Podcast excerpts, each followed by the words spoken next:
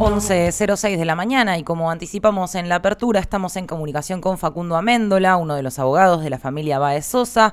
Estamos para hablar con él por la sentencia que se va a dictar el próximo lunes 6 de febrero a la una del mediodía en el Tribunal de los Dolores. Muy buenos días Facundo, Agustina te saluda.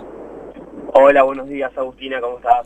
Bien, muy bien, muchas gracias por atendernos y bueno, empezar quizás preguntándote cómo, qué opinión tenés de cómo se fue desarrollando este juicio.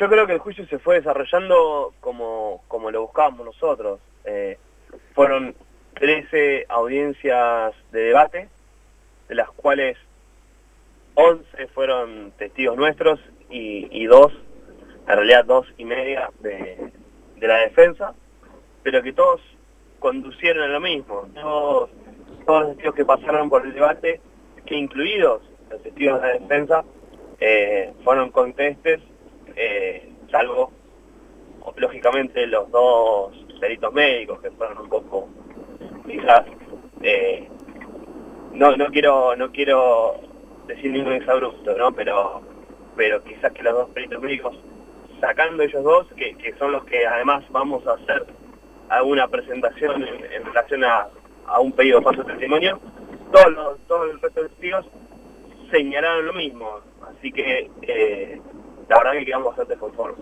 Bastante conformes. ¿Y esperan, qué sentencia esperan realmente de, todo esto?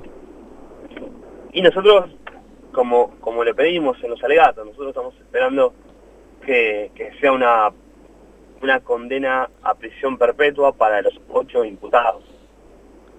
Y en ese caso, eh, ustedes sostienen que, que, todo ha quedado probado debido a la contundencia de los testimonios y, todo lo que venís diciendo también, pero la defensa alegó que no estaba todo probado. Eh, ¿Les genera algún tipo de duda respecto de cómo van a fallar? No, pero en realidad lo que, lo que dijo la defensa fue otra cosa.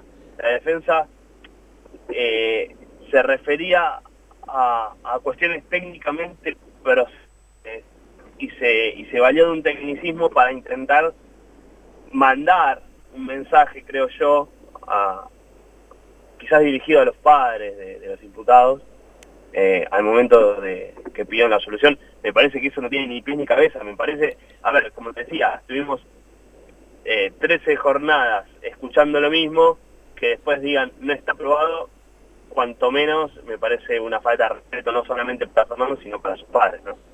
Y debido a bueno toda la exposición que ha tenido el caso y, el pedido fuerte que existe por parte de una parte de la sociedad de que se resuelva la perpetua, en caso de que esto no sea así, ¿se puede apelar el caso? Lógicamente, lógicamente. Tanto, tanto si, si, si es una perpetua o si no, o sea, si, si se decide condenar a perpetua, lo va a apelar el defensor. Claro. Y si la condena es otra, apelaremos nosotros, sin ninguna duda. ¿Y en ese caso cómo eh, seguiría el proceso? Y sigue ante el Tribunal de Casación de la provincia de Buenos Aires. Después de eso hay otra instancia en la provincia que es la, la Suprema Corte de Justicia de la provincia. La última instancia sería una, una instancia de Corte Suprema de Justicia de la Nación.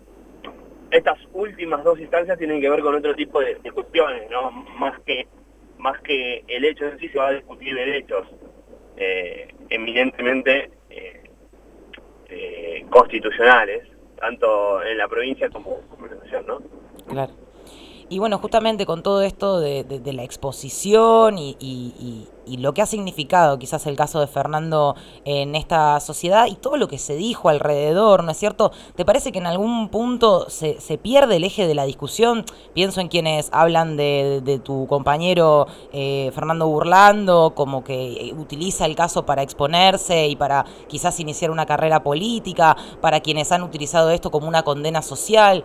¿Te parece que se pierde el foco? ¿Qué opinas de ese tipo de declaraciones?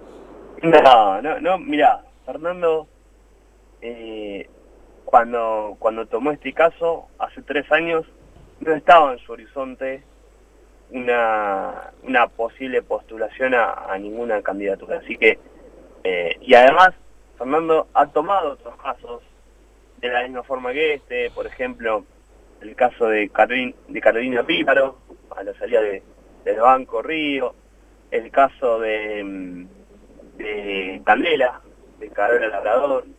Hay otros casos en los que Fernando se ha involucrado eh, y no tiene nada que ver con una posible futura eh, candidatura a nada. Simplemente es porque le surge, en este específico creo que nos atravesó todos como sociedad. Eh, Fernando ya contó en reiteradas oportunidades que, por insistencia de Barbie, de, sus hijas, de Delfina, de María, decidió acercarse y tomarlo. Nosotros paralelamente estábamos siguiéndolo y cuando nos dijo, pusimos a la orden desde el minuto uno. Clarísimo. Y bueno, ¿y te parece también que con todo esto, y, como decís que ha impactado en la sociedad, eh, en términos de derecho, ¿se verá modificado a futuro quizás otros juicios que, que, tengan circunstancias similares? ¿Esto sienta algún tipo de jurisprudencia diferente a la que ya teníamos?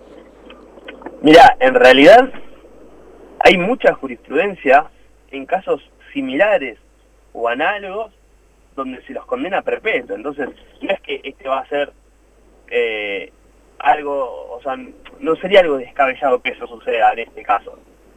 Sí será, entendemos nosotros, una especie de living case, como se dice en derecho, un caso un caso modelo, por así decirlo, un caso estudio, porque tiene un montón de elementos eh, relevantes para, para analizar y obviamente por la exposición mediática que tuvo.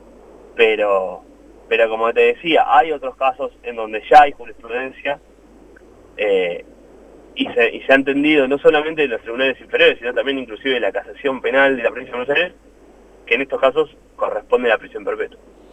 Bueno, muy, muy claro, Facundo. Por último, preguntarte, bueno, ¿cómo viven esta previa hasta la espera al 6 de febrero ustedes, la familia? Eh, ¿Están tranquilos? ¿Hay mucha ansiedad? ¿Cómo se preparan para ese momento?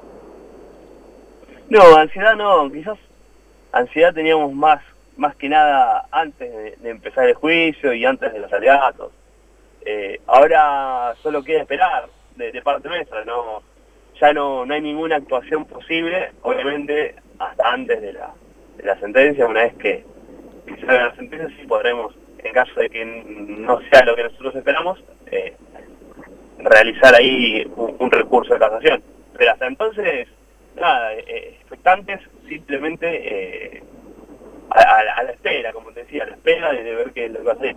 Y los padres también, los padres de Fernando Silvini y Lucila están están confiados en el trabajo que hicimos nosotros, están conformes y, transitan esta espera con dolor, pero esperanzados de, poder recibir un poco de, justicia y un poco de, paz por lo que les pasó, ¿no? Muchas gracias Facundo Améndola por haber hablado con nosotros y por tu tiempo. No, por favor, gracias a ustedes. Hasta luego.